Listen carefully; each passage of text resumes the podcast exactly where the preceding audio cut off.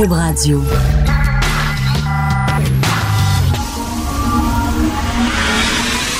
De 10 à 11. De 10 à 11. Richard Martineau. Politiquement incorrect. Cube Radio. Merci d'écouter Cube Radio est politiquement incorrect. Hier soir, j'ai regardé le film français de François Ozon, Grâce à Dieu. Ça va être projeté le 5 avril dans nos salles ici au Québec. Ça fait un gros scandale en France. Grâce à Dieu, c'est l'histoire du cardinal Barbarin. Vous savez, ce cardinal qui vient d'être euh, condamné à six mois de prison parce qu'il savait que des prêtres agressaient depuis des décennies des enfants. Il le savait, les parents ont porté plainte, ils regardaient ailleurs. Au lieu, les, les, parents disent, écoutez, faites quelque chose, monsieur le cardinal, on a confiance en vous. Il faut vraiment que vous sortiez ce prêtre-là de l'Église. Oui, oui, oui, faites-vous-en pas, mes agneaux, etc. Il faisait rien six mois de prison. J'ai regardé le film hier avec euh, ma blonde Sophie et c'est terrifiant. C'est l'histoire d'un homme qui a 40 ans. Quand il avait 7 ans, il se faisait agresser à répétition par un, un, un prêtre quand il était scout. Il est allé voir le cardinal euh, Barbarin et finalement, il s'est rien passé. Ben, écoutez-moi ça, là. Ce cardinal-là, qui a été euh, condamné à six mois de prison, il a remis sa démission au pape François. Tu sais, le bon pape François. Les gens disent, oh oui, mais lui, c'est un bon pape. Lui, il va faire les ménages dans l'Église catholique. Lui, il a dit qu'il était contre ça, la pédophilie, puis tout ça. Il va faire les ménages. Ben, le cardinal Barbarin, il a remis sa démission et ça vient tout juste de tomber il y a quelques minutes. Le pape François, votre bon pape François, il a refusé sa démission au cardinal Barbarin. Il veut qu'il demeure cardinal. OK, là, là, c'est vraiment une gang. Je suis avec François Lambert parce qu'il va être euh, à l'émission euh, tantôt. Bon, on va discuter avec. Puis j'ai dit, écoute, je veux discuter de ça avec toi. Salut, François. Salut, Richard. Imagine-toi, là, que le Vatican, OK, au lieu d'être le Vatican, c'est une entreprise. Oui. C'est une entreprise internationale. Mais c'est une le entreprise, le Vatican. OK. C'en est, une, c'est la, la, la, cité la plus riche de la planète. Ça en est une entreprise, on, on l'oublie. Mais oui. Imagine-toi, là, que. Euh, on voit qu'il y a des cadres de Google, mettons, OK? Oui. Qui ont agressé euh, partout, au Chili, euh, euh, au Portugal, en Espagne, au Brésil, tu sais, pendant des décennies, là, Oui. puis ça sort à Boston, puis à, à Montréal, puis à New York, puis là, c'est en France, à Lyon, etc. L'entreprise ne survivrait pas à ça? Ben, l'entreprise, admettons que c'est pas le PDG, ça serait, mettons, un vice-président exécutif. Parce que c'est, c'est- un cardinal, c'est un vice-président exécutif à peu près. Et le président, il va voir puis il dit, écoute, je vais démissionner pour pas entacher l'image de la compagnie. Et le, président dit, non, non, c'est correct, euh, on, on a besoin de toi encore ici. Il y aurait un mouvement de boycott. La- les gens seraient dans la rue. Oublie les Écoute, gilets jaunes, là. Tout le monde arrêterait de faire des recherches sur Google, là. Ça serait fini. Donc, c'est bizarre parce qu'on permet tout Les à gens, mettraient, mais les gens mettraient le feu, esprit, dans les succursales de cette entreprise-là. Les gens trouveraient ça écœurant. Puis, premièrement, on n'attendrait pas qu'il y ait, mon Dieu, des milliers de victimes avant, avant d'agir. Imagine, là, deux, mettons, il y aurait eu des cas d'agression sexuelle, mettons, au Chili, puis un autre cas à Lyon. Déjà, l'entreprise serait dans la. Oui, mais ça fait Déjà. plus de 100 ans que des. qu'on- ben, depuis toujours, hein, mais ça fait depuis 100 ans qu'on on les entend, ces cas d'agression sexuelle-là. L'Église est encore moins forte qu'avant, mais est encore forte. Donc, les gens veulent tellement y croire qu'ils s'en balancent, dans le fond, de Mais- ce que les gens font. Mais sous le prétexte de la religion, on accepte des choses qu'on n'accepterait jamais dans. Tu le dis, c'est une entreprise. Moi, je suis allé au Vatican. Oui. Je suis allé deux fois au Vatican. OK, flabbergasté. Moi, j'ai jamais vu un endroit riche comme ça. Jamais. Quand tu rentres dans Saint-Pierre-de-Rome, là, Oui. le menton te tombe. Écoute, la richesse, là. C'est de la richesse des pauvres lorsqu'ils passent la quête. Ça, ça remonte jusqu'en haut, Richard. C'est, je ne sais pas à un moment donné à quel moment ça arrivera jamais, mais à quel moment qu'on va dire que c'est assez, c'est une, c'est une, une- une- on s'est fait avoir depuis 2000 ans, ok? Puis c'est- rendu, et je m'excuse, mais rendu là, là, quand il y en a autant de cas de pédophilie, là, tu te dis, attends, mais c'est un club privé de pédophiles, là. Oui. Je m'excuse, moi, l'Église C'est le catholique. là, dark web euh, du, euh, c'est ça. ça commence à ressembler à un club privé de pédophiles. Oui. Les pédophiles votant en prêtre, mon gars, parce que là-bas, là, c'est free for all. C'est le buffet all you can eat. Ben, c'est le dark web. Écouté un reportage, je l'ai fini hier sur Netflix sur euh, Madeleine McCann, tu sais, la petite jeune qui s'était fait enlever au Portugal, qu'on n'a jamais retrouvée. Ok. là, dans- et exactement, donc il y a beaucoup de pédophiles, puis ils montraient le dark web, puis comment que les gens peuvent rentrer dans ce club privé-là. Ça ressemble à la même chose, à Richard. l'Église catholique. Et là, le pape François, là, qui a un bon rap, là, les gens disent, Ah, lui, il est cool, le pape François. Écoute, il a même fait la page couverture du Rolling Stone Magazine, je pense. Tu sais, attends une minute, là. Ouais. C'est comme le pape cool, puis tout ça. Puis lui, il arrête pas de dire, je vais faire le ménage, etc. Là, t'as un pape qui a été condamné. Oui. Six mois de prison, c'est pas rien, là. Puis lui, il dit, non, je veux que tu restes cardinal. Ah, J'ai rien qu'une chose à dire, sacrament. Je suis Ouais. désolé, là. je vais rajouter. C'est comme- c'est Mais je comprends pas. Puis il va y avoir encore du monde les églises partout dans le Oui. monde. Puis on va tous se lancer à la messe de Pâques, aller voir le pape. Puis on va dire, My God, les paroles qu'il a dit, puis c'est beau. Puis c'est tout entouré de pédophiles. Moi, j'étais scout quand j'étais jeune. Puis Et j'ai jamais trois ça. J'aimais ça, là. J'ai vraiment trippé, là. On était dehors, dans la forêt, puis on allait camper, puis tout ça. Puis euh, il y avait un prêtre qui, qui, qui nous accompagnait, parce que le scout, c'est un peu une organisation catholique, tu sais. Oui. Euh, mais moi, je m'en foutais totalement de la religion. Je voulais être avec mes chums, puis on voulait être dans le bois pour avoir du fun, puis tout ça. Puis euh, bon, et, ben, ben, le, le- le prêtre, il, il en a ploté. Il m'a pas ploté, moi. J'étais pas de son goût. Ouais. J'étais pas de son goût. Tant mieux. Mais euh, tant mieux. mais il y a d'autres jeunes, il y avait des rumeurs qui circulaient, que le prêtre qui nous accompagnait. Pouvez-vous me dire pourquoi un prêtre nous accompagnait, Christy, là, dans, dans, dans les tentes, puis tout ça? En tout cas, il nous accompagnait quand on allait dormir dans le bois. Puis je pense qu'il en a ploté une coupe. Mais ça n'a pas de sens. Moi, je me suis toujours posé des questions. C'est quoi la, ma- la, la- la motivation d'un adulte de passer son temps avec des enfants s'il n'y en a pas, en plus? C'est pas ton enfant qui est dans le groupe, j'ai un malaise avec ça. Tout un malaise. Mais Oui. c'est- en, même temps, en mais- même temps, je pense, je pense qu'il y a des.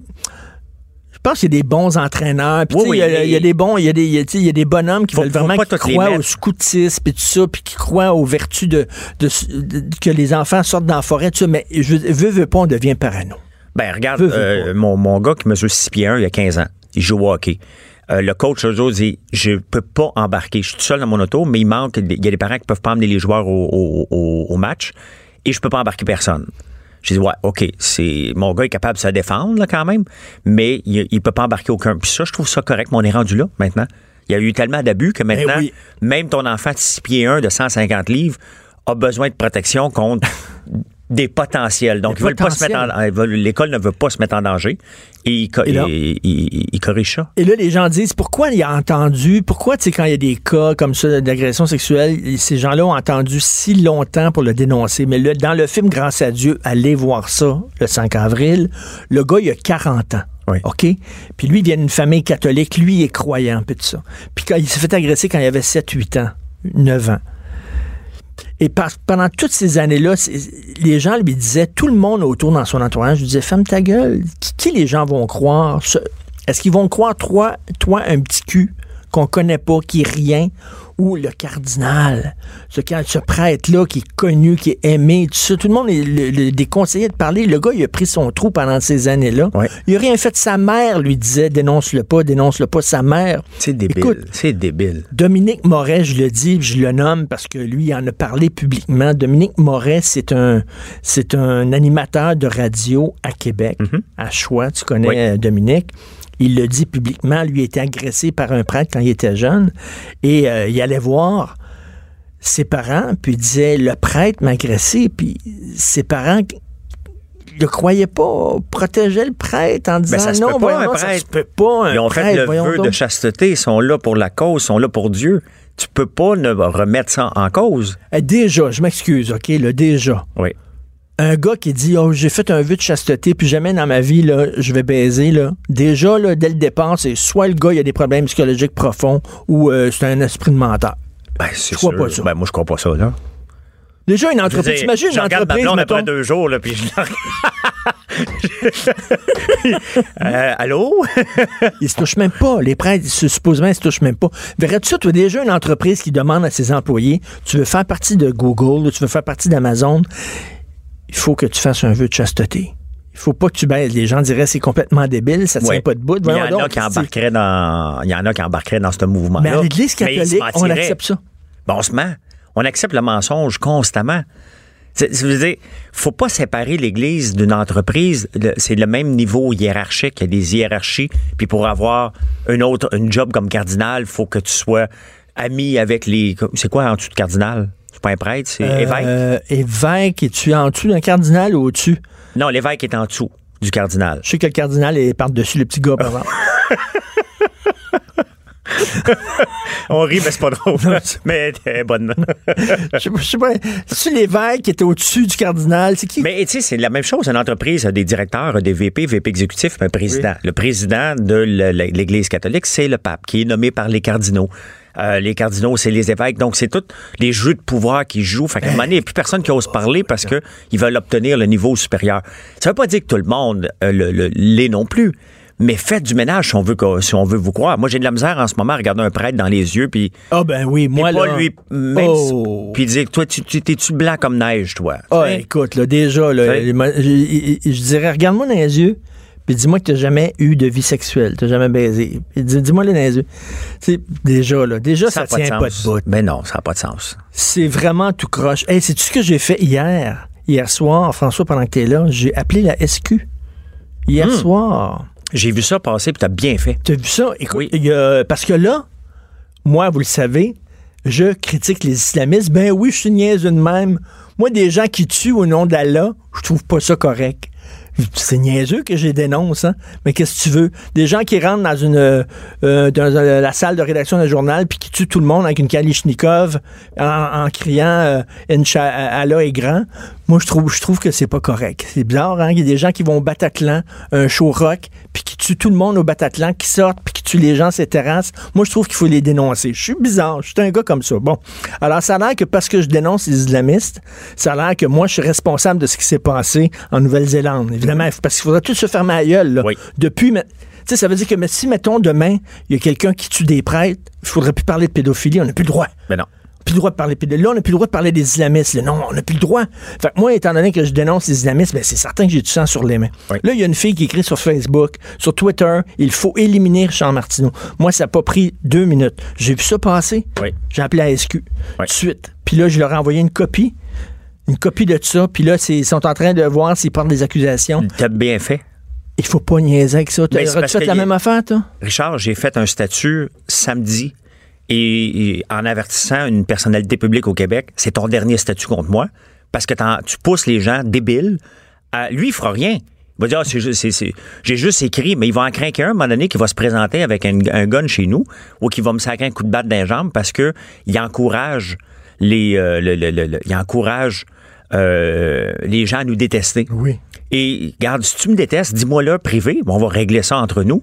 Mais si tu utilises constamment tes réseaux sociaux plusieurs fois par jour, par semaine pour dire François Lambert s'est introduit, C'est qui, c'est qui ce gars-là? Euh, c'est Stéphane Gendron. OK. J- Je l'ai marqué sur Facebook, c'est ton dernier avertissement avant que j'aille à la police. C'est assez. Parce que ces gens-là nous mettent un X dans le front. Oui. Ces gens-là nous désignent comme une cible. Cette fille-là, quand elle écrit, là, il faut éliminer, puis là, ça part là, ces temps-ci. Là, C'est- il y a, moi, il y a un coucou quelque part, va dire éliminer, donc ça veut dire il faut que je l'enlève Ben sur oui. la terre. Donc, il faut que j'aille le. Elle, elle, elle me désigne comme cible. Elle me met un X dans le front. S'il m'arrive de quoi, cette fille-là, là, elle est responsable. Oui. Parce que moi, je critique les islamistes, mais j'ai jamais dit qu'il faut tuer les musulmans. Jamais. On a le droit de critiquer Jamais. les idées, Richard. Jamais. Si on veut régler un compte avec quelqu'un, on peut le faire Oui. une fois de temps en temps. En tout cas, écoute, Mais- il faut, il faut éliminer Martineau. Je dis, écoute, la SQ est là-dessus, je suis bien content, j'espère qu'il va y avoir des accusations de portée parce que c'est grave. J'espère, moi aussi. de faire ces affaires-là. Écoute, euh, Hugo euh, Veilleux, le recherchiste de l'émission, vient de m'envoyer la hiérarchie. On va savoir qui est au-dessus de qui dans l'Église catholique. Il y a le pape. Oui. Après ça, c'est les cardinaux. OK. Après ça, c'est les archevêques. Ah, OK. Après, c'est les évêques. Après, c'est les prêtres. Après, c'est les diacres. Après, c'est quoi? C'est le bedeau? Après, c'est le petit gars qui. euh, le petit gars, le, le- comment t'appelles ça? Donc, il y a une pyramide, mais il y a un petit gars. au- en tout le temps, petit gars en bas de la, la pyramide, tout le temps, un petit gars. Ouais. C'est le pape entube finalement les cardinaux, qui entubent les archevêques, qui entubent les évêques, qui entubent les prêtres, qui entubent les diacres, qui entubent le bedeau et qui entubent le petit gars. Mais pourquoi qu'on qu'on refuse de voir ça? Moi, honnêtement, j'ai décroché là, complètement de, la- de- de toute religion. J'ai- là- Tu sais, on veut bien y croire. là. Je, je veux bien aller voir. Je- je- ma mère est décédée il y a trois ans. J'ose espérer qu'il y a quelque chose, mais la réalité, il n'y avait rien après. Est-ce que là. tu crois, est-ce que tu crois que l'homme, un jour, va pouvoir vivre sans religion, dans l'instant présent, en disant c'est là. La vie, là, c'est là qu'elle se passe. L'enfer, c'est sur Terre. Le paradis, tu peux en faire un sur Terre. Je trouve que l'homme va tellement être libéré de plein d'affaires que de dire, plutôt de dire, non, j'ai eu une vie après. Non, arrêtez. Mais Richard, euh, la, la religion n'est pas seulement une religion vers une foi catholique ou islamiste ou euh, le bouddhisme ou peu importe. La religion, c'est dans les technologies aussi. Je veux dire, aujourd'hui, on va parler d'Elisabeth Holmes. Je veux dire, elle a convaincu des gens, la, la- la fille de, de, de- de Terranos, elle a convaincu des gens de la suivre, d'y donner énormément de millions de dollars sous prétexte qu'elle avait réinventé le monde parce qu'elle se prenait pour Steve Jobs. Le monde l'ont cru. Je veux dire, ça aurait pu être à elle, là, cette Mais- fille-là. Écoute, euh, tu disais, euh, il y a des artistes qui se sont fait fourrer par leur comptable ou leur conseiller Oui. financier qui leur proposaient des rendements incroyables. Oui. Moi, j'ai- moi, j'ai un truc de base, puis toi, je pense que tu es d'accord avec moi. Quand ce qu'on te promet, c'est trop beau, Oui. c'est pas vrai. C'est jamais Quand quelqu'un te promet des, des- une rentabilité incroyable, des retours incroyables sur ton argent, c'est pas vrai. Quand quelqu'un te promet sur Internet là, que tu vas avoir une graine de 11 pouces là, si tu prends ces médicaments, c'est pas vrai. C'est trop beau pour être vrai. Non, mais ou alors, là, je sais Oui. pas, là, contacte-moi, je viens d'hériter de 2 millions de dollars, je vais te donner la moitié si tu m'en... C'est pas vrai. vrai. Mais le monde Quand c'est trop beau, c'est pas vrai. Mais les gens veulent croire. Tu sais, c'est quoi, moi, ma philosophie par rapport aux gens qui ont des placements miraculeux, mettons, comme les bitcoins, puis j'ai trouvé la recette. J'ai dit, si tu as trouvé la recette, là, garde-la donc pour toi. OK? Si tu vas faire des millions, fais des milliards avec ta recette, puis après ça, viens de nous. Pourquoi tu tiens tellement pour avoir fait deux piastres que tu tiens tellement à partager ta, recette, c'est si meilleure, bonne que ça? Moi, quand j'ai une bonne recette, là, ben, je la garde pour moi. Je vais Ben oui, peut-être ben t'inviter, oui. puis moi, te le faire goûter. Moi, te dire, c'est bon, hein? Mais je te dis pas la recette. OK? Tu sais, souvent, là, les Je gars... suis un euh, peu mean, moi, là-dessus. Moi, Les je gars, qui, les gars qui, qui écrivent là, des, euh, des livres, là, comment devenir millionnaire en, en- en trois semaines. là. Oui. Puis là, tu vas voir, là, soudainement aussi, tu sais, la maison d'édition, c'est souvent lui-même qui édite son affaire. Puis là, tu vas voir, puis c'est ça. C'est comme sa rue euh, Hochelaga dans l'Est, totalement. C'est dans un demi-sous-sol, là, que le gars, ouais. là, lui, a publié ça, là. Mais tu sais, tu te dis, OK, si tu sais comment devenir riche, Richard, tu Comment peux- ça, tu des fois, là? je fais des tests. J'écris souvent sur Facebook, puis des fois, euh, moi, j'écris sur l'entrepreneuriat, puis des fois sur des opinions. Mais si je veux faire euh, avoir beaucoup de likes, j'ai juste à mettre le mot millionnaire au début du texte et à la fin du texte. C'est complètement débile, le monde qui va le lire. Complètement débile. Tu mets le mot millionnaire dans n'importe quel texte, le monde embarque. Le monde cherche quelque chose. Donc, tu n'as pas besoin d'aller dans les religions. Le monde cherche autant en technologie qu'ailleurs. Cherche un sauveur. Ben, parle-moi justement du livre que tu viens de lire. Ça s'appelle Bad Blood, Oui. Secrets et mensonges dans une start-up de la Silicon Valley. C'est, sur qui? Écoute, c'est la fille, euh, c'est une petite fille qui avait 19 ans au début. Et euh, Elisabeth Holmes. Et elle, euh, elle vient de la famille Fleischmann. La levure, là, c'est son arrière, La arrière, levure, arrière ok. grand-père. Ils ont fait faillite, puis ils sont- c'est une famille qui est devenue pauvre, mais euh, elle fait partie de cette lignée-là. Et elle, euh, son rêve, whatever, c'est une dropout de l'école en partant. OK. Donc, elle a lâché l'école parce que, pourquoi qu'elle a lâché l'école? Parce que Steve Jobs a lâché l'école puis a réussi. Parce que Bill Gates a réussi. Elle a regardé les grands qui ont réussi. puis Elle a dit, OK, c'est un peu, c'est tout des drop de l'école, ça. Faut que je drop out de l'école. Elle regarde Steve Jobs comment il s'habille. Col roulé noir. Elle s'habille en col roulé noir. Le même tailleur, elle va prendre le même tailleur qu'un autre gars, toujours habillé pareil. Et elle parlait comme ça un petit peu, puis un petit peu excitée, un peu comme, mettons, toi puis moi, on n'a pas une voix de Ricky D, mais supposons, hein, tu sais. tu sais, Ricky D à la radio, tu te souviens de Oui, lui? oui, oui, Ouais. euh, Ici, Ricky D, vous écoutez, c'est quoi? tu sais, c'était comme ça à peu près. Bon, ben, elle, elle a décidé de changer sa voix. Elle est partie d'une voix, mettons, comme nous autres. Et là, bonjour Richard. Euh, Une voix plus pauvre. une voix posée, autoritaire. Plus puis- autoritaire. Tu fais confiance à des gens qui parlent. Exactement. Puis elle revient toujours avec la même phrase qui dit Je veux, moi, ce que je veux, c'est de que, que vous, dans la salle, vous ne perdez jamais un être cher euh, à- parce qu'on n'avait pas la réponse. Fait qu'elle a parti un scam. C'est quoi son d'un scam? un scam, dans le fond, ce qu'elle avait, elle, c'est qu'avec une petite goutte de sang, on pouvait avoir 100 maladies en temps de le dire. Alors que Tu vas avoir quoi? toutes les maladies possibles que tu avais dans ton corps, elle pouvait détecter en une fraction de seconde 100 maladies avec une petite goutte de sang. Elle a convaincu des gens d'investir 150 millions, 120, pas de n'importe qui, là, Walmart. Elle a convaincu une autre famille riche de mettre 150 millions là-dedans. Elle a convaincu Walgreen d'avoir son bidule qui était même pas vrai. Il était dans les pharmacies Walgreen.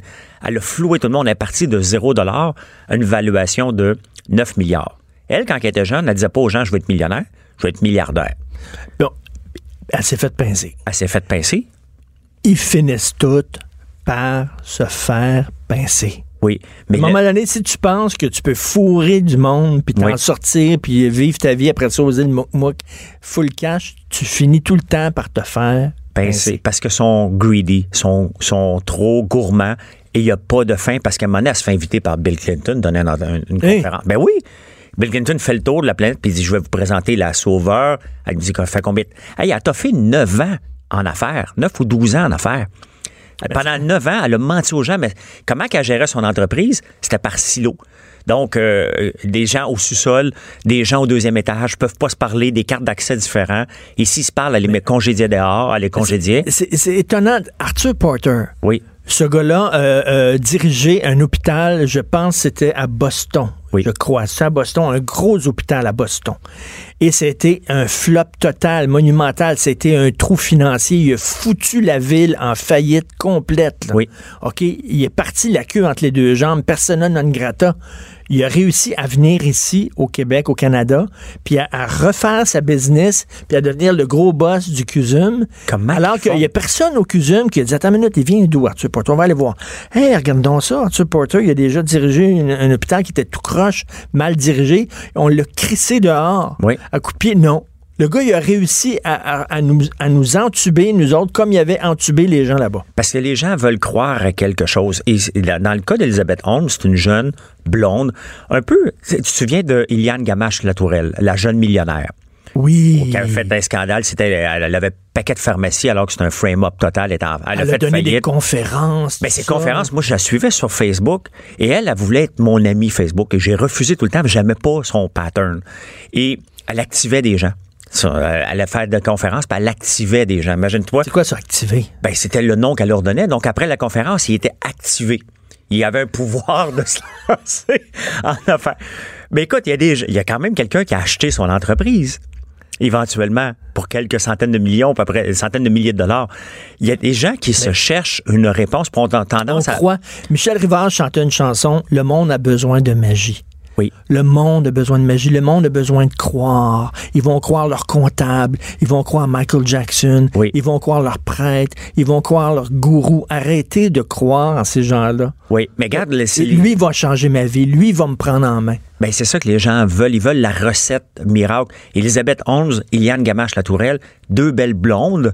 Euh, mais tu sais, il faut faire attention parce que... Mais, mais ici, celle qui avait fourré la, la- la- la conseillère financière, là, il y a plein d'artistes. là, Ka- Karen Oui, Bernard, oui. je pense, a perdu plein d'argent. Cette fille-là, pendant des années aussi, là, Ouais, parce elle a floué plein d'artistes. Parce qu'on veut les- elle avait été sharp, la bonne femme, là, tu sais. Ben oui, derrière des airs cool, c'est des gens qui sont des crosseurs, tout simplement, mais puisqu'ils ont l'air angéliques, on les croit. Puis je me souviens tout le temps d'une phrase de Belinda Stronach. Tu sais, elle, elle euh, avait pas de culot. Là. Elle avait- Oui, oui, oui. Elle était passée de libéral à conservateur Oui, euh, oui. euh, sans problème, Ben, alors qu'aujourd'hui, on, ça serait drôle de voir Jodie Wilson faire le switch, mais elle, elle, l'avait fait. Mais elle, elle avait dit, parce qu'on disait tout le temps, ah, tu réussis parce que t'es belle. Tu sais? Puis elle avait dit, je ne sais pas si, euh, si j'étais pas millionnaire, si le monde me trouverait aussi belle. Elle était quand même assez, assez logique. Elle, c'était des pièces d'automobile. Oui, oui, la, la, Elle a fait la- de l'argent, la famille Stronach. C'était des oui, pièces d'automobile. Des, c'est des pièces d'automobile. C'est une famille milliardaire dans les Oui. top 20, je pense, plus riches au Canada, sinon pas le top 10. Et euh, donc, Eliane Gamache, c'est la même chose. Elisabeth Holmes, c'est la même chose. Mais tu sais, écoute, là, l'industrie des conférences, moi, j'ai reçu un appel à un moment donné. Oui, OK, il y a un gars qui a une écurie de conférenciers. oui. Tu sais, des, des- des conférences, tu donnes des conférences, tu dois Oui. appartenir à une agence. Une agence de conférenciers m'appelle, Richard, on aimerait ça que tu donnes des conférences partout au Québec. Oui. OK. Euh, il dit, Ah, il faut que tu publies un livre avant. Puis tu publies un livre, on va le publier, ton livre, puis après ça, tu fais des conférences à partir de ce livre-là. Oui. Puis j'ai dit, ce serait quoi mon livre? Mais il dit des leçons de vie, donne des leçons. J'ai dit, des leçons de vie. Aucune de leçon de vie à donner, j'ai pas. Aucune leçon de vie, de la misère à me débrouiller, là. J'ai aucune leçon de vie à donner. Oui. J'ai de la misère à donner les leçons de vie à mes propres enfants. Il dit, oh, là, là, écris un livre, n'importe quoi, là, Puis après ça, tu vas faire des conférences partout. Puis, puis il dit, il y a de l'argent à faire, là. Il y a de l'argent, c'est Oui. payant à faire des conférences. Oui. Fait que là, j'ai pensé comme trois minutes, puis je dis, ben non, je me vois pas sur la scène en disant, toi, t'es capable, relève tes manches, vise Écoute, le, c'est bien que tu en parles parce que moi, j'en donne beaucoup de conférences, mais je suis pas capable. de- moi, là, je suis pas là. Mais c'est payant, hein? Ben, c'est euh, c'est correct. Ben, t'as pas besoin de cet argent-là pour vivre, mais maintenant, Non, mais payant. je, je le fais, Richard, parce que je, je, je, je peux inspirer les gens. Et moi, je parle d'entrepreneuriat, mais il n'y a pas de facile. Mon livre s'appelle L'entrepreneuriat, c'est difficile, point. OK? Méchant, de OK, party. ça. Le gars, il veut vendre. Là, il Tu veut- pas avec des solutions. là. je n'ai pas de solution. Je le parle de mon parcours. Devenir, devenir riche en, en deux mois. Non, puis je- ben, écoute, je l'ai Ben, marqué ça, à mon livre. Tu penses que ça va durer trois mois, ça va durer trois ans avant que tu te payes un salaire, peut-être, mais ça va prendre sept ans avant que tu réussisses. Moi, moi, mon plan, c'est ça, ça va être ma conférence, m'a dire, euh, regardez, vous écrivez quand même relativement assez bien. Euh, vous avez plein d'amis. Comment tout décrisser ça en quelques mois? Comment faire plein d'ennemis? Comment faire en sorte que les gens veulent plus se faire prendre en photo à côté de toi? Comment faire en sorte que les gens veulent traverser la rue pour te cracher dans la face? Alors, je l'ai la solution. Exact. Je sais comment s'y prendre. Mais tu sais, tu as fait une parenthèse vis-à-vis des conférences parce que les gens vont voir des conférences, puis il y a des vendeurs de tapis solides là, dans les conférenciers. Et je regarde les gens, je dis, my God, que je serais pas à l'aise. Puis c'est tellement facile, Richard. là. C'est un esprit n- un peu tourné. Les gens veulent tellement te croire. là, ils bavent devant toi. là. C'est une- C'est facile, c'est facile. c'est facile de, de- tourner ça en, en- en gourou. tu prends quelqu'un là, que tu te tiens, ça serait un bon show de télé-réalité, ça, ça serait un, un bon documentaire pour Netflix. Ah oui, voilà, un documentaire pour Netflix. Tu prends un gars qui a un certain charisme, Ouais. puis tu lui dis, écoute, ton défi, c'est qu'on te donne deux mois pour arriver, partir une religion, puis arriver avec 50 fidèles. Richard, c'est tellement facile. Deux mois. C'est, OK, puis là, tu filmes ça avec des caméras, puis tout ça, puis tu filmes ça, là, le gars, tu lui donnes deux mois. Je suis convaincu qu'en deux mois, le gars, il arrive avec 50 fidèles. Ah, les yeux fermés. Honnêtement, là, je peux te le faire en une semaine. C'est vrai? Oui, et, et c'est tellement facile. Les gens m'écrivent pour avoir de l'aide. Moi, je veux dire, je, je- je suis un entrepreneur bête comme mes pieds, OK? Je lui dis les quatre vérités et les gens en bavent encore. Euh, des fois, je suis pas à l'aise. De, de, de, de- je veux pas trop d'amour, je veux pas trop de haine, mais, mais c'est facile, Richard. C'est trop facile. faire- on produit ça. Pourquoi tu penses qu'il y a un documentaire-là. paquet On de religions? ça, toi Euh, moi. on le fait. Documentaire. on prend quelqu'un où toi, tu, le fais, tu parles. Non, toi, t'es trop connu. On prend un gars charismatique, mais qui est pas connu. Puis envoie juste les phrases clichés que les gens veulent entendre. Oui. Tu fais juste les garrocher. Tout des one-liners. T'es OK? capable. T'as beaucoup souffert. T'as Oui. beaucoup souffert, mais tu sais, tu vas t'en sortir. Puis... Toujours parler au-dessus? Oui, Tout le temps. Toi. toi. Là, tu mets des pauses. Toi, Richard. Moi, j'étais comme toi. Oui. Moi, j'étais comme toi. Moi, j'étais dans la rue, là. Oui. Mais en même temps, on a besoin de ça. Moi, j'ai lu les livres d'Anthony mais- Robbins. Oui, oui. OK, j'ai lu les livres d'Anthony Robbins. Tu sais, le gars, là, qui est... Ouais, ben, j'ai vu son documentaire qui disait. I'm not your guru on Netflix. Puis J'ai lu ces livres-là, puis c'est- quand même inspirant. Ben oui. Le gars, là, il était concierge, il pesait 400 livres, il avait aucune vie. Maintenant, euh, Non, mais lui, il est spécial. Ça, c'est la, la catégorie euh, euh, extrême, mais il est divertissant surtout. Ben, je suis pas sûr que m'aller passer un week-end à faire des rah-rah. Là. Quand, quand se garocher dans les bras puis s'aimer, là, c'est sûr que je m'en vais aux toilettes, mais moi, là. puis je pense que toi aussi. Ça coûte cher, ces ateliers. Ben oui. Je connaissais un gars moi, qui était allé le voir là, à Los Angeles, là, Anthony Robbins, là, un week-end, puis Ouais. finit, là, justement, tu te serres d'un bras puis tu pleures. Tu pleures, là, puis tu vides tout ton moi intérieur. Oh, François, Non, regarde, je suis même pas à l'aise d'aller toucher à la main, Richard. là. toujours aimé, tout le temps, tout le temps. Non, je sais que tu m'aimes parce que je suis plus détesté que toi au Québec. Oui, j'adore ça. Quand je me mets à côté de toi, je sais que si quelqu'un va tirer, c'est sur toi et pas sur moi. C'est comme non, je pense qu'il va tirer entre les deux en espérant qu'il y ait des éclats. You take the bullet.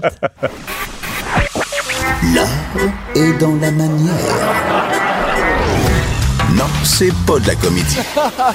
C'est politiquement incorrect avec Martineau. Tous les mardis et les jeudis, nous parlons avec euh, Denise Bombardier, qui était des nôtres. Bonjour, Denise. Bonjour, bonjour Richard. On, on- on est dans une situation très délicate ces temps-ci. Ça a l'air qu'on n'a plus le droit de rien dire sur les islamismes euh, parce que, bon, il y a eu un attentat horrible et épouvantable en Nouvelle-Zélande. Et là, on est en train de dire que les gens qui critiquaient les islamistes ont du sang sur les mains car ils participaient à la haine anti-musulman. C'est un peu fou, là, Denise. Mais c'est-à-dire que là, il faut euh, reprendre tous ces esprits. Il faut se refroidir l'esprit pour pouvoir parler de ça. Mais moi, dans ma chronique de ce matin, j'ai simplement cité les déclarations euh, de l'imam Guillet, c'est cet imam d'ailleurs qui avait fait le discours euh, si remarqué au moment de lors de la cérémonie en hommage aux musulmans qui ont été assassinés en France à la mosquée, la mosquée à Paris, à, voyons, au Québec, à la mosquée de Québec. Hein? Et euh, d'un de ses collègues qui était présent, Aladin Abou Charbin, qui était un des organisateurs d'une manifestation qui n'a pas réuni beaucoup de monde en fin de semaine, euh, mais euh, au, Square Victoria. Mais ici, dit là, euh, des, des, des paroles ont été prononcées et comme je dis, on peut comprendre le sentiment d'horreur des manifestants. Mais il faut se dire une chose plus largement. Si on a une vision universaliste euh, des choses, mhm. on peut se dire que tous les êtres humains, tous les gens de la Terre qui euh, ont des valeurs humanistes sont aussi dans l'horreur. Ce n'est pas une horreur qui est hiérarchisée en fonction de notre appartenance religieuse. Mhm. Tuer des gens pour euh, simplement parce qu'ils sont d'une religion ou d'une race, c'est insupportable pour énormément de gens sur la planète et en particulier dans nos pays qui avons euh, aboli la peine de mort, qui enfin qui nous qui, qui, qui faisons des au fond qui, qui faisons des pas en avant par rapport à ce qu'est l'horreur. Hmm. Alors donc c'est pas parce qu'on est musulman euh, qu'on peut se permettre de faire de ces déclarations au lance-flamme, comme j'ai dit. Mais quelle déclaration il a, il a ben, il faut les citer pour les gens. Alors, il a dit d'abord qu'un politicien du Québec nous a dit que l'islamophobie n'existe pas. C'est l'imam Guillet qui parle. Il faisait évidemment référence à la déclaration de, gauche, de gauche, on s'entend, hmm. euh, de, du premier ministre euh, Legault qui avait déclaré, mais il n'y a pas d'islamophobie au mais Québec. Ce qu'il voulait dire, c'est qu'il n'y a pas d'islamophobie euh, chronique et systémique, c'est ça qu'il voulait dire. Il voulait dire systémique, bien sûr, mais comme M. Legault n'est pas n'est pas le, champion de la, du contrôle de sa langue, eh bien, tout de suite, il a fait la nuance, c'est pour dire, il y a des islamophobes au Québec, mais ça ne fait pas du Québec une société islamophobe. Alors, à partir de là, à partir de cette référence qu'il a fait dimanche, il a ajouté ceci. J'ai honte de voir que nous, comme Québécois, sommes en train d'exporter la haine, la violence et le terrorisme. Il faisait référence à Alexandre, à Alexandre Bissonnette, bien sûr. Mais, il a ajouté, c'est la faute des politiciens qui veulent mettre leur tête dans le sable et dire que l'islamophobie n'existe pas, l'islamophobie existe, l'islamophobie tue. Et son attaque, qui est une attaque en règle contre les journalistes, dit ceci. Ouvrez les guillemets. Il n'a pas dit des journalistes, il a dit les journalistes ah qui propagent la propagande haineuse et les fausses nouvelles. Les journalistes qui ne surveillent pas leurs mots ont du sang sur les mains. Les politiciens qui ne veulent pas prendre leurs responsabilités ont du sang sur les mains. Mais de quel politicien parle-t-il au Canada? N'est-ce pas? En disant des choses pareilles. Et son collègue, son confrère ou son co-religionnaire, euh, Aladin Abou euh, Sarbim, en a rajouté en disant les nombreux politiciens et journalistes qui ont gagné leur réputation avec la haine et l'islamophobie, ils ne sont pas loin, ils sont parmi nous et ils sont coupables par association. Je m'excuse, Denise, je dénonce et je pourfends et j'attends que je condamne les islamistes et j'en suis très fier et je n'ai pas à me sentir coupable de ça. Je ne parle pas des musulmans, je parle des euh, islamistes. Et j'espère qu'on va dénoncer les islamistes aussi. Mais Richard, vous n'avez pas à vous excuser parce que je sais que dans vos textes, n'est-ce pas? Je sais que vous faites la nuance entre les islamistes hein, qui poursuivent le djihad, où qu'ils soient dans le monde, et euh, les musulmans qui appartiennent et qui pratiquent leur religion ou pas. Parce que n'oublions pas qu'au Québec, en plus, 80% des musulmans ne vont, ne fréquentent pas la mosquée. et, d'ailleurs, je fais, je fais une parenthèse, Denise. Qu'est-ce que vous avez pensé de la première ministre de Nouvelle-Zélande qui, pour s'adresser à la communauté musulmane et pour lui, leur dire qu'elle partageait leur douleur, s'est pointée avec un voile sur la tête? Un, c'est pas toutes les femmes musulmanes qui sont voilées. Deux, elle n'est pas musulmane, elle. Donc, pourquoi elle portait le voile? On aurait dit juste Justin Trudeau qui s'habille en hindou quand il va en Inde? Parce qu'elle est accablée et qu'elle est trop près de l'événement. Mm. Parce que les Néo-Zélandais, j'en suis convaincu, la Nouvelle-Zélande qui a, euh, je veux dire, il y a un mort par, par mille morts là euh, dans ce pays-là. C'est un des endroits où il y a un crime euh, seulement. Ces gens-là n'avaient jamais, c'est à l'évidence, imaginé qu'un dément d'ailleurs, qui a une pensée euh, incohérente et qu'il exprimait dans un texte de, de 73 pages là, qui, qu'on peut lire d'ailleurs sur Internet et qui a toute la culture de cet homme pour justifier ce qu'il a fait, il l'a pris sur Internet. Ça vous dit ce qui, ça vous dit euh, ce que, que ce qui ce qu'il y a ce qu'il y a sur Internet Hmm. peut polluer et, et, et radicaliser n'importe qui. Et l'imam de la, de la- la n'aurait pas d'affaire de faire ça. C'est ça, c'est le complexe. Parce que c'est ça qui est arrivé. Euh, nous, par exemple, au Québec, hein, on, va, on va revenir au Québec. Nous, au Québec, on n'a colonisé personne. Pourquoi les Québécois se sentent-ils solidaires euh, des pays qui ont colonisé d'autres pays euh, avec en, pratiquant évidemment, on le sait, des exactions, en, en imposant, en, en, je veux dire, en exploitant le pays sur le plan économique? Pourquoi on se sentirait solidaire de ça? Nous ne sommes pas solidaires de ça. Nous n'avons jamais été colonisateurs. Alors là, vous allez tout de suite voir, ils vont dire oui, mais vous avez, euh, vous avez écrasé les autochtones. Voyez-vous? Est-ce que nous, on peut se sentir coupable d'avoir écrasé les autochtones il y a 200 ans au Canada? Ou il y a 100 ans n'est-ce pas? Est-ce que nous avons participé à, à ces, à ces, euh, à ces raptes d'enfants autochtones? Ben non. Euh, Non, non, non. Voilà. Non, mais regardez, quand, quand, le, le- Ah, le- quand, le, quand l'imam, quand l'imam de la Grande Mosquée de Québec dit parce que le tueur de Nouvelle-Zélande avait le nom d'Alexandre Bissonnette euh, écrit sur son arme, dit- on lui dit qu'on nous avons exporté la haine. Voilà. Non, non, Alexandre Non. Bissonnette ne représente pas les Québécois. Voyons. Alexandre Bissonnette n'a laissé aucun texte, lui, pour justifier son forfait. Aucun qui a été publié, n'est-ce pas? On sait qu'il s'alimentait sur des sites américains euh, de, de suprémacistes blancs, mais c'est tout ce qu'on sait.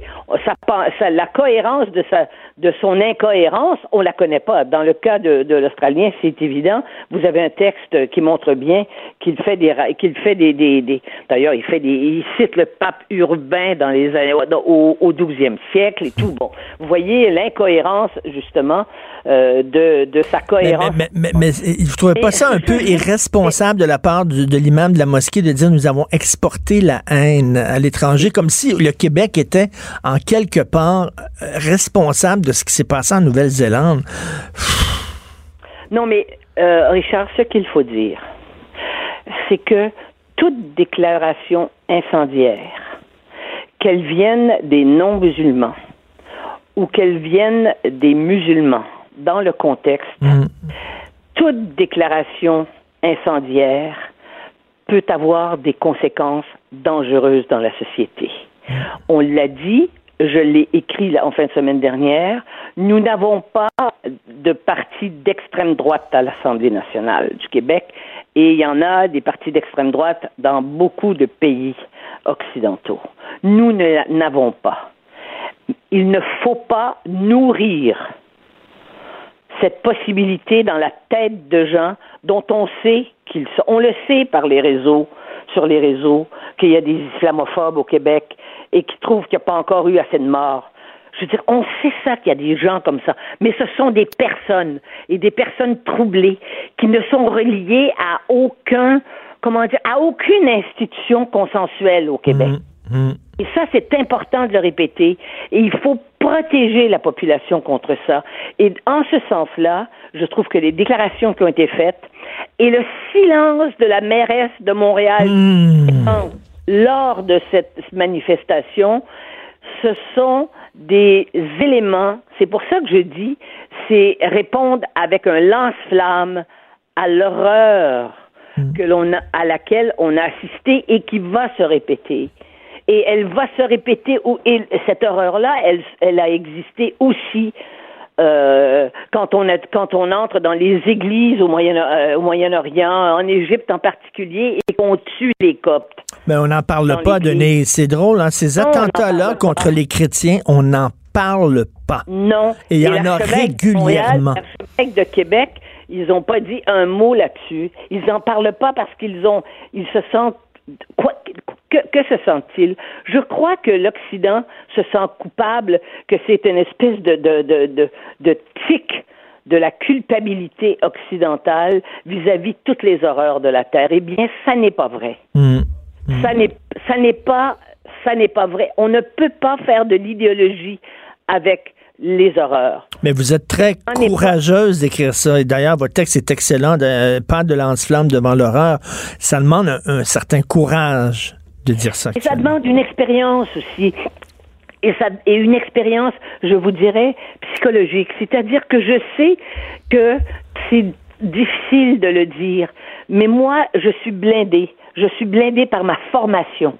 Je suis blindée par ma culture. Je suis blindée par mon expérience et je suis blindée par les actes que j'ai posés dans ma vie et euh, que personne ne peut venir me reprocher quoi que ce soit de dérive dans, dans ce domaine-là. Ben. Je sais que la dérive, ça peut entraîner des, des, des, des tsunamis. Et c'est et c'est ça contre ça qu'il faut contre ça qu'il faut et c'est pour ça qu'il faut dire à l'imam et à son et à son collègue et à tous ceux qui font des déclarations intempestives au nom de leur religion, de l'islam actuel, il faut leur dire d'être extrêmement extrêmement prudents et ils le font à leurs risques et périls, ça va se retourner contre eux. Parce qu'il y a des gens qui vont dire qu'ils instrumentalisent un drame épouvantable. Merci, Denise. Merci beaucoup. Merci. Au revoir. Il faut lire absolument ce texte-là. Euh, pas de lance-flamme devant l'horreur. Il y a un auditeur qui euh, nous écrit Est-ce que tous ceux qui critiquent le PQ sont responsables de l'attentat du Métropolis? Sacrée bonne question. Steve e. Fortin, je crois, l'avait déjà posé aussi dans euh, un de ses blogs. Est-ce que les gens qui critiquent le PQ, est-ce que le National Post, par exemple, très dur envers le PQ, est-ce qu'ils sont responsables qu'un coucou pris une arme à feu et a voulu descendre, parce que vous savez que la, métropolis, on n'est pas assez proche. Son arme s'est enrayée. Ça aurait été, il aurait tué la première ministre, c'est sûr. Il aurait tué la première ministre, il aurait tué beaucoup de gens euh, de, du PQ, il aurait fait un massacre au métropolis. Il était armé, là. Heureusement, son arme s'est enrayée. Est-ce que on aurait dit c'est la faute du National Post? C'est la faute, tiens, c'est la faute des libéraux qui n'arrêtent pas de diaboliser le PQ en disant qu'ils veulent séparer le Canada, puis tout ça, puis avec leur charte des valeurs, puis blablabla, tu sais. Couillard, comment il l'a répété, ça n'a pas de bon sens. Euh, puis Jean Charest, ça n'a pas de sens. Est-ce qu'il euh, était responsable de ce qui s'est passé? C'est un coucou. Il y a toujours des coucous qui vont à un moment donné faire des choses épouvantables et on va.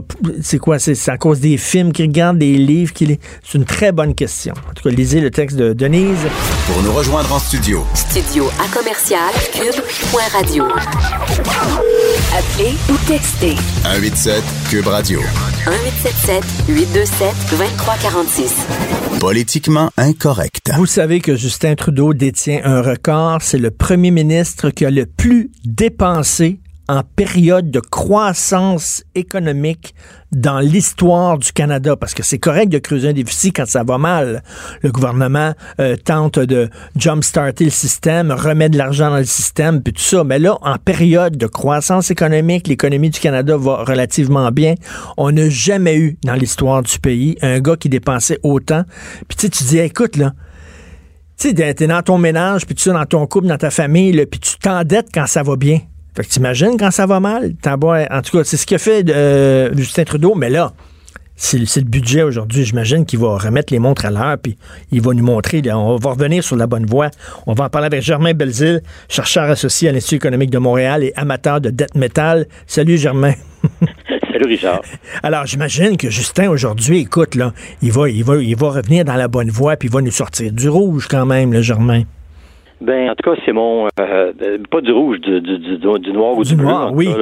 mais mais euh, je crains je crains que non en fait. Je, je pense que euh, malheureusement il va continuer dans la même voie, dans la même voie, c'est-à-dire qu'il va essayer de, de, de plaire à des groupes à des groupes particuliers en dépensant à gauche et à droite et on va continuer, je pense, malheureusement avec des déficits. Malheureusement, selon le ministère des Finances, on ne reviendra pas à l'équilibre budgétaire avant 2040 au niveau fédéral. 2040. Oui. Attends une minute, si, je, compte, bien, c'est 21 ans. Oui, Encore le déficit. C'est navrant. Je on n'a pas de raison actuellement d'être en déficit. On a une économie qui tourne à plein régime, même si la croissance a ralenti. Là, on est au plein emploi. on, on trouve même pas de gens pour occuper des postes actuellement. On a, on a de la misère. En fait, on, l'économie tourne, euh, de, de, le moteur va sauter. Là. On, on plus vite que ça. Là. Mais tu sais, mais tu sais, toi, toi, toi, je sais pas, tu fais un budget personnel, familial, Germain.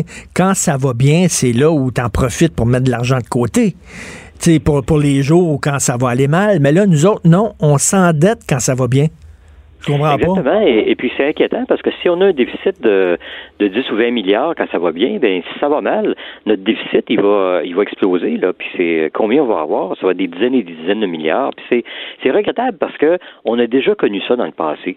Euh, euh, en 1994, les finances publiques canadiennes étaient dans un état désastreux. Et puis on avait été décoté au niveau international. Euh, on a perdu notre cote triple A au Canada. Et puis le, le Wall Street Journal avait même ri de nous autres. Nous avait traité de république de banane à l'époque.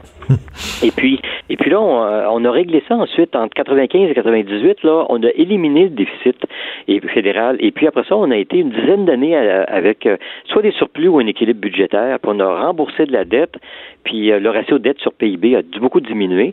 Puis là, pour aucune raison, on retourne en déficit. mais là, mais là, ce qui est, ce qui est plate, là, ce qui est plate, Germain, c'est que toutes les conditions sont en place pour qu'ils creusent un déficit encore plus, encore plus gros parce que je, je m'explique. Il y a tout intérêt à faire oublier la crise SNC-Lavalin. Il y a tout intérêt. Fait que la meilleure façon de faire oublier cette crise-là, c'est de donner des cadeaux.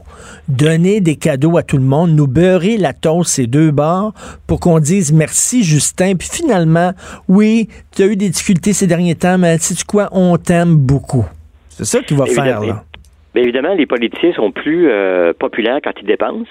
Euh, notre argent, et puis quand ils taxent moins. Euh, euh, et, et, c'est la recette pour avoir des déficits. Hein. Et, c'est un peu regrettable parce que pendant pendant longtemps, c'était inacceptable de faire ça. Il y avait unanimité auprès des partis euh, à la Chambre des communes. quand on quand, quand, il y avait un débat, les, chefs de parti tous disaient que non, ils n'iraient pas en, déficit. Et puis ça a été brisé lors de la dernière élection, ce, ce truc-là. Et puis c'est dangereux à mon avis. Et ça nous empêche aussi de voir les graves problèmes auxquels on fait face. La productivité canadienne stagne. On a vu des rapports, entre autres le rapport Gagné qui est sorti, euh, qui est sorti hier ou avant-hier. Et puis, mais c'est pas nouveau là. Ça fait 20 ans que la productivité canadienne stagne. Et ça, c'est parce que l'investissement est pas assez important, parce que on n'intègre pas assez d'innovation. Et, ça, c'est parce qu'on est pas assez compétitif à l'échelle internationale. Euh, on, taxe, on, est trop taxé ici au Canada. Et puis aux États-Unis, ben dans les deux dernières années, il y a eu un vent de, de, réduction de taxes et d'impôts très important et un vent de dérèglement fait que les investisseurs internationaux, ils regardent le Canada puis les États-Unis, puis le choix est facile à faire actuellement. Alors, si on veut vraiment euh, régler ce problème-là, qui la productivité, c'est ça qui détermine notre niveau de vie, c'est vraiment, vraiment important. Ben, euh, si on veut régler ce problème-là, il ne faut pas qu'on empile de la dette. Là. Il faut au contraire qu'on ait des surplus qui vont permettre euh, ben de, de, réduire les impôts dans le futur. Parce qu'il ne faut pas oublier que les déficits d'aujourd'hui, c'est les taxes du futur. Hein. Tout à fait. Et écoute, aussi, les médias disent, selon les médias, le gouvernement va offrir une subvention à l'achat de véhicules électrique. J'étais en début d'émission avec François Lambert, puis lui, il dénonce ça parce qu'il dit finalement, c'est pas de l'argent qui va dans les poches du consommateur, c'est de l'argent qui va dans les poches du fabricant de l'auto, du concessionnaire. C'est eux autres qui font. On nous donne, tu sais, on, nous donne une subvention pour acheter une auto, mais cet argent-là qu'on nous donne, on le donne au fabricant d'auto, au concessionnaire où on va l'acheter. Fait que lui, il gonfle ses prix de l'auto. Puis nous autres, on a une subvention, pour lui donne de l'argent. On l'a vu, euh, on l'a vu en Ontario, entre autres quand ils ont éliminé la taxe, euh, c'est-à-dire le, la, la, subvention sur les euh, voitures et les achats de voitures électriques, les, les, manufacturiers ont baissé leur prix de façon assez importante. Alors oui, c'est une subvention en bonne partie pour les manufacturiers, puis aussi je suis un peu découragé parce que j'ai écrit là-dessus dans le passé beaucoup de choses, dont un papier important qui avait été qui est, le plus gros hit de l'histoire de l'Institut économique. Ah oui. On a été cité partout dans le monde. C'est le, les, la mauvaise idée des subventions euh, aux voitures électriques. Même le Globe and Mail avait fait un, éditorial euh, sur le sujet en reprenant tous mes chiffres. Puis euh, il me semblait, moi, que les gens avaient compris que dépenser l'équivalent de 300 dollars pour réduire une tonne de gaz à effet de serre, c'est ce que ça coûte au minimum là pour une subvention quand tu donnes une subvention de 8 000 à quelqu'un qui s'achète une voiture électrique, là, ben, es en train de réduire un petit peu les gaz à effet de serre, mais ça te revient à 300 par tonne. Mais dans, le, dans la bourse du carbone, là, c'est 20 actuellement. Puis la taxe euh, fédérale sur le carbone de Justin Trudeau Trudeau, est à 10 cette année, puis elle va monter éventuellement à 50 pas 300 là. C'est la pire façon de... de, de, ben, complètement. complètement. c'est ça, François Lambert a écrit aussi sur sa page Facebook, quand tu donnes une subvention particulière de 8000 dollars pour l'achat d'une auto électrique, en fait, c'est une subvention au constructeur, pas à l'individu. C'est le constructeur qui va maintenir un prix artificiellement élevé, tout simplement. Puis après ça, lui, il va empocher, va empocher le 8000 dollars que le gouvernement te donne. C'est, il y a peut-être une petite partie qui va être empochée par le consommateur, mais c'est sûr que les producteurs, les, les, manufacturiers empochent une bonne partie de ça. Ça, c'est certain, certain. Écoute, donc, tu le disais tantôt, la productivité, hein, c'est un texte de Pierre Couture aussi qui est sorti dans le Journal de Québec. C'est, épouvantable. Euh, le niveau de productivité au Québec n'a jamais été aussi préoccupant. Au cours des quatre dernières années, la croissance de la productivité des entreprises a été pratiquement nulle. Ça, c'est une étude du HEC Montréal qui dit ça. Ça va pas bien. Ben oui. Puis quand euh, la productivité ne croît pas, ben les salaires peuvent pas croître plus que l'inflation. C'est pas compliqué là. Donc euh, les niveaux de vont stagner euh, alors qu'ils alors qu'ils augmentent ailleurs. Et ça c'est vraiment inquiétant parce que si ça continue comme ça, d'ailleurs ça fait déjà ça fait 20 ans que ça va pas bien au niveau de la productivité au Québec et au Canada. Puis on, on devrait normalement être en train de rattraper le restant du, du Canada, nous parce qu'on a une productivité plus faible au Québec là. C'est normalement dans ce temps-là on les rattrape, mais on les rattrape même pas. Donc il y a quelque chose de fondamentalement pas pas sain avec l'économie canadienne. Puis je répéterai la même chose pour le budget du Québec. Là. Il faut vraiment qu'on mette l'emphase sur euh, créer une, meilleure, euh, un meilleur environnement pour être capable d'attirer de l'investissement puis l'innovation au Québec et au Canada. Mais malheureusement, on ne parle pas suffisamment de budget, on ne parle pas suffisamment d'économie. Là, on a beaucoup parlé de SNC-Lavalin. Puis oui, avec raison, bon, c'est une chose importante, mais tu sais, le budget est important aussi. Le fait que lui, il n'arrête pas de creuser des déficits, puis comme tu dis qu'on va euh, réussir à retrouver l'équilibre budgétaire, dans 21 ans, en 2040, il me semble que ça devrait être la première nouvelle, ça. Ça, c'est important comme nouvelle. Oui, effectivement. Puis ça, ça veut dire que, surtout en plus, la, euh, on, notre taux de fécondité, notre taux de naissance est faible. Il y a, il y a depuis euh, 7-8 ans, il y a beaucoup de gens qui prennent leur retraite au Canada. Et puis actuellement, il y a plus de gens qui prennent leur retraite que de nouveaux qui arrivent sur le marché du travail. Bien, ça veut dire que dans, dans 20 ans, là, quand on va avoir finalement euh, équilibré notre budget, on va avoir une dette beaucoup plus importante, mais avec moins de gens pour payer des impôts, pour, euh, euh pour payer de l'intérêt sur cette dette-là, là, parce qu'on va tout être retraité. Mais ben oui, mais ben oui. Ah, c'est fou. Merci beaucoup, Germain. Merci. Merci beaucoup d'invitation. Germain Belzile, chercheur associé à l'Institut économique de Montréal, parlant d'économie. J'ai reçu une lettre du ministère du Revenu hier. Je dois 137 dollars au gouvernement. Je sais pas, là, j'étais en retard dans mes affaires. Le comptable l'a pas vu. J'ai envoyé mon chèque tout de suite, mais le ton le ton de la lettre. J'avais l'impression que si je donnais pas mon 137 pièces, le gouvernement, le, Québec tombait en ruine, en faillite technique. Ils avaient besoin là, drette là. C'était juste s'ils disaient pas, on va envoyer les goons, on va t'envoyer des goons, on va te casser les genoux, on a besoin de ton 137 pièces plus l'intérêt puis tout ça. Pendant ce temps-là, pendant ce temps-là, il y a des fonctionnaires qui manifestent aujourd'hui, des fonctionnaires fédéraux qui n'ont pas été payés depuis six mois ils n'ont pas été payés depuis six mois en cause d'un problème de logiciel, le système Phoenix, le système de paix. Je parlais aujourd'hui, tantôt, à un fonctionnaire fédéral qui me disait qu'il y a eu des divorces, il y a eu des dépressions nerveuses. Si t'es six mois, tu travailles et t'es pas payé. Moi, j'aimerais ça pouvoir envoyer une lettre au gouvernement, comme ils m'ont envoyé, en disant Toi, là, tu me dois tant d'argent, puis il faut que tu payes tout de suite avec les intérêts. Tiens, Hydro-Québec, t'es venu chercher de l'argent comme surplus, là. J'aimerais ça, non. Eux autres peuvent t'envoyer des, lettres, des super bêtes, des lettres de menaces pour 137 pièces. Mais quand l'État te doit de l'argent, quand l'État te paye pas depuis six mois, quand l'État va chercher trop d'argent dans tes poches à cause d'Hydro-Québec qui ont mal calculé leur affaire, toi, par exemple, tu n'as aucun recours. Toi, tu peux pas écrire au gouvernement et à l'État en disant là, là, j'ai calculé, puis mon tabarnouche, t'es mieux de me donner l'argent que tu me dois, tu peux pas faire ça. C'est rien que sur un bar. Cube Radio.